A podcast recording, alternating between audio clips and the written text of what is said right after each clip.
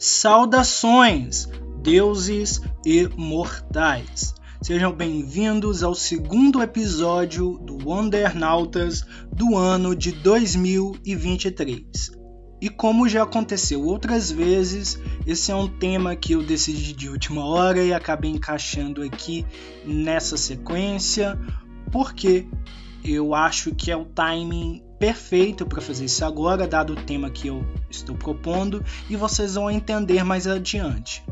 Mas aqui a gente vai falar um pouco sobre relacionamento, sobre o quanto pessoas às vezes parecem ser as nossas salvadoras, mas são justamente a raiz dos nossos problemas, e o quanto às vezes a gente se engana e entra, num, sabe, numa uma loucura danada porque a gente não enxerga a verdadeira ameaça ao nosso redor, quem realmente está ali por nós e quem na verdade está nos manipulando, nos utilizando de forma equivocada e coisas assim, sabe? E como que uma novela da Globo e histórias em quadrinhos tem tudo a ver com isso, o que está acontecendo nessa bagunça aqui. Você vai gostar, eu tenho certeza, pode acreditar. Mas então, antes da gente seguir com o nosso assunto de fato, vou te pedir, escute os recadinhos e a vinheta.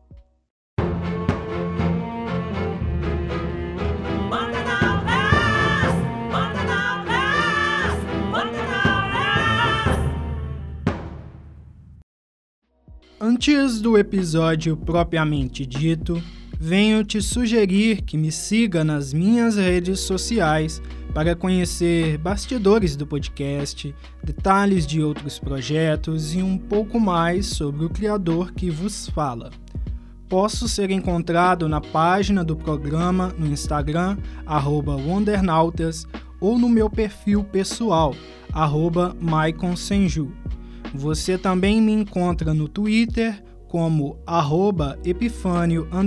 Maicon.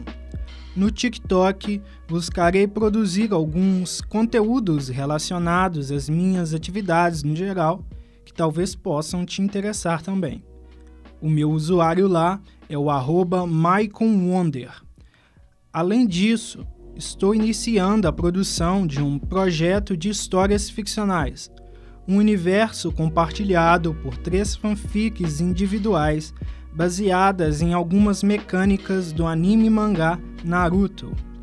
Esse projeto visa cruzar personagens de minha autoria, criações dos leitores e figuras conhecidas de franquias como Mobile Legends, Mortal Kombat, Marvel, DC, Bleach, Saint Seiya, Pokémon e muito mais.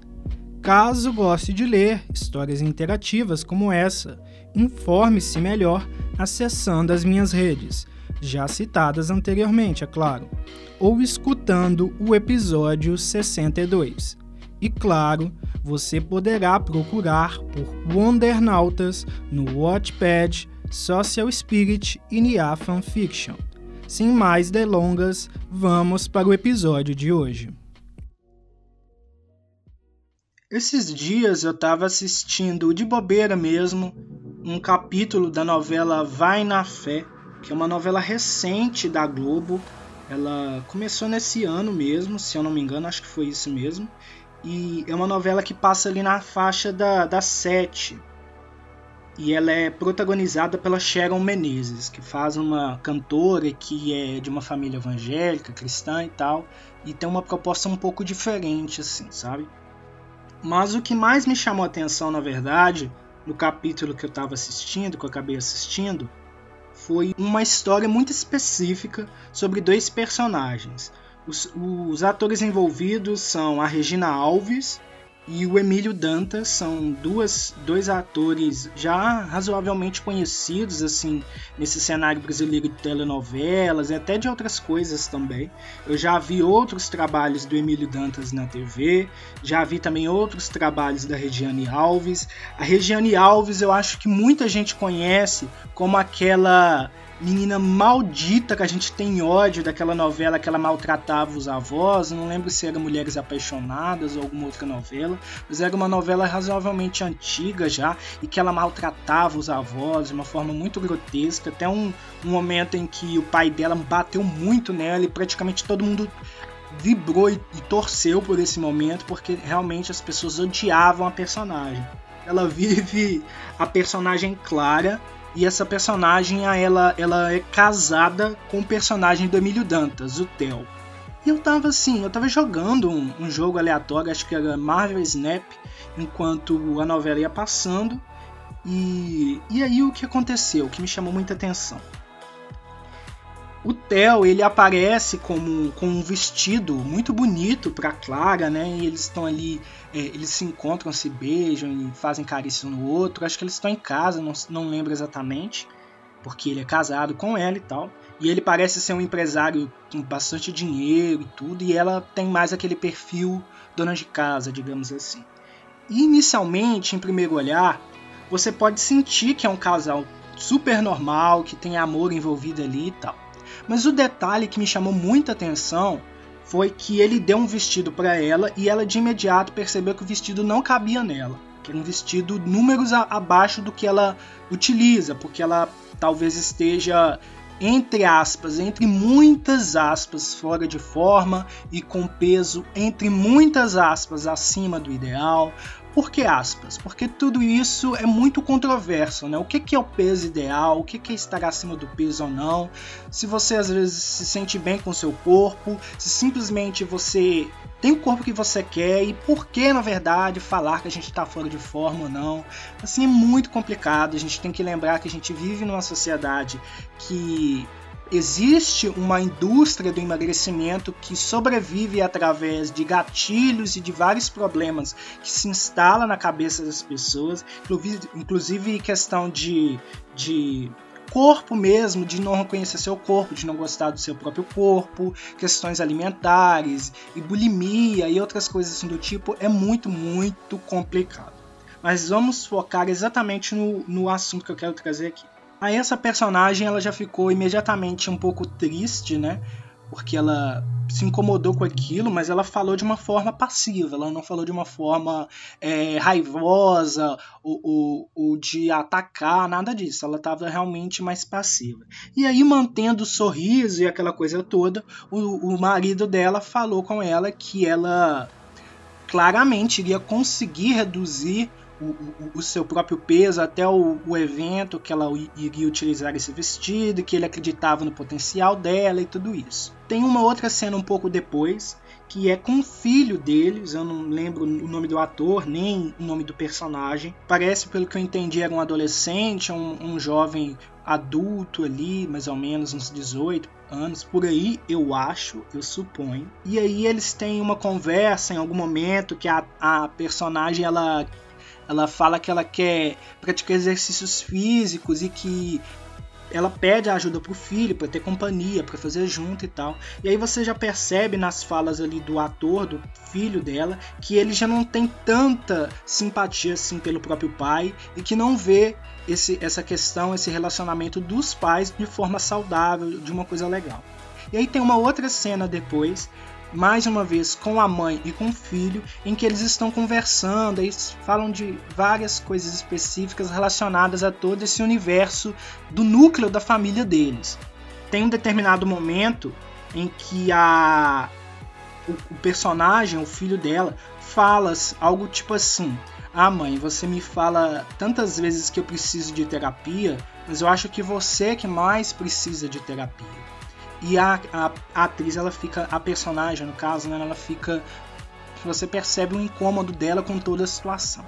Resumindo, ela vive constantemente ao lado de uma pessoa que a coloca para baixo, que faz body shaming, né, que é aquela coisa de julgar o corpo da pessoa e falar como, como que ela deveria estar fisicamente ou não, e sempre de uma forma como se fosse, ai, ai, a pessoa que quer te ajudar, é pro seu bem, mas na verdade ela tá colocando caraminholas na sua cabeça, te fazendo se sentir mal com seu próprio corpo, com quem você é, e sempre usando aquele discurso de você consegue, se você não consegue, é por seu próprio fracasso, é porque você não deu o seu melhor e coisas assim do tipo dentro daquela pequena história, veja bem, eu assisti isso em um capítulo. Eu percebi como que a novela tem um, um, uma capacidade, a autora que escreveu, muito provavelmente, é a grande responsável por isso, como que aquele roteiro tem uma capacidade de trazer assuntos atuais, relevantes, pequenos, digamos assim, intimistas, porque é um núcleo com apenas três personagens e, é um, e mesmo assim é, o debate é muito forte, é um assunto muito forte e eu tenho certeza que impacta muitas pessoas. Eu fui acabando pens de pensar também é, nos meus relacionamentos, porque eu já tive muitos relacionamentos malucos assim, não necessariamente namoro sério e tal, mas eu já tive em relações em que as pessoas me manipularam de alguma forma, até relação de amizade mesmo, que a pessoa tentou se aproximar de mim e me manipular a ponto de tipo assim, ah, se você não quiser fazer alguma coisa a mais comigo, é porque você é chato, é porque você se acha melhor que os outros, ou porque você só quer pessoas padrão, uma coisa assim. E aí é muito complicado por quê? porque esse discurso, muitas das vezes, ele é utilizado de forma passiva, como aconteceu comigo. Não é de chegar a pessoa e falar assim, ah, é isso, isso, isso, aquilo e ponto ela não se mostra como um vilão, ela se mostra como alguém que quer te ajudar, assim como aconteceu comigo. Na época que eu perdi minha mãe, eu já falei isso aqui várias vezes, teve uma pessoa específica que se aproximou de mim supostamente para me apoiar no luto e tal. Mas algum tempo depois, a própria pessoa admitiu que estava com interesse em mim, queria ficar comigo e falou: Nossa, você não percebeu isso e aquilo? E começou-se a utilizar, ele na pessoa, o carinha, começou a utilizar estratégias e recursos ali para me fazer sentir o culpado da história. Na vida, muitos, em muitos momentos, pessoas assim surgem no nosso caminho e às vezes a gente não percebe que a pessoa tá ali para te manipular e ela tá ali com segundas intenções e tá ali te fazendo mal. Às vezes é uma pessoa que está com você o tempo todo, sabe? E, e, por isso que eu puxei um pouco a coisa de heróis da DC ou da Marvel, que não sei o que, porque às vezes a gente, quando lê quadrinhos ou vê filmes de super-heróis, a gente tende a achar que o vilão é aquele com a cara fechada que já tem o ideal de dominar o mundo, uma coisa assim do tipo muito grandiosa, e o mocinho é aquele que já tem o seu senso de justiça muito fechado, que não mata, que não faz nada de ruim com as pessoas, isso e aquilo. Mas na verdade, na vida real, em histórias bem construídas, construídas mesmo, que não seja só o óbvio, heróis e vilões cometem coisas boas e ruins simultaneamente, porque pessoas são assim. Então não significa que uma pessoa que está com você, que você, ah, nossa, mas ele faz tudo isso para mim, ele faz isso, faz aquilo, ele é tão bom para a mãe, tão bom para os meus filhos, para os nossos filhos, aquela coisa toda, mas para você talvez não seja. E muita gente se utiliza desse tipo de coisa, de boas ações, para de fato parecer como o herói da história. E às vezes não é. Eu acho que é importante a gente estar tá prestando atenção nas relações que a gente anda construindo e nas coisas que a gente permite que os outros façam com a gente. Porque eu acho que no fim das contas, o grande herói da nossa história somos nós mesmos. Nós devemos ser o herói da nossa história para nós, para nos salvar dessas situações de relacionamentos abusivos e tóxicos. E esses relacionamentos, abrindo um aspas aqui, um parêntese, aspas, sei lá, é, de que não necessariamente é só namoro, é só casamento, às vezes é amizade tóxica também, às vezes é simplesmente família tóxica, porque pais, mães, irmãos também podem ser tóxicos. E muitas das vezes são os primeiros relacionamentos tóxicos que a gente tem.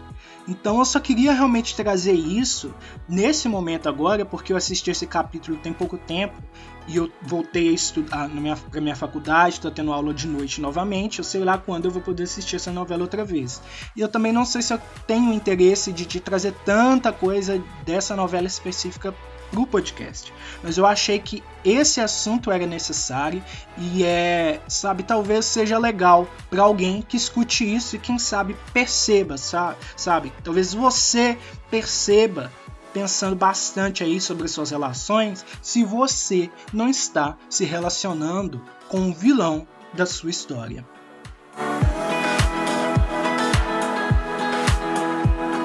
Então é isso. Espero que tenham gostado do episódio de hoje e que a glória de Gaia esteja com você.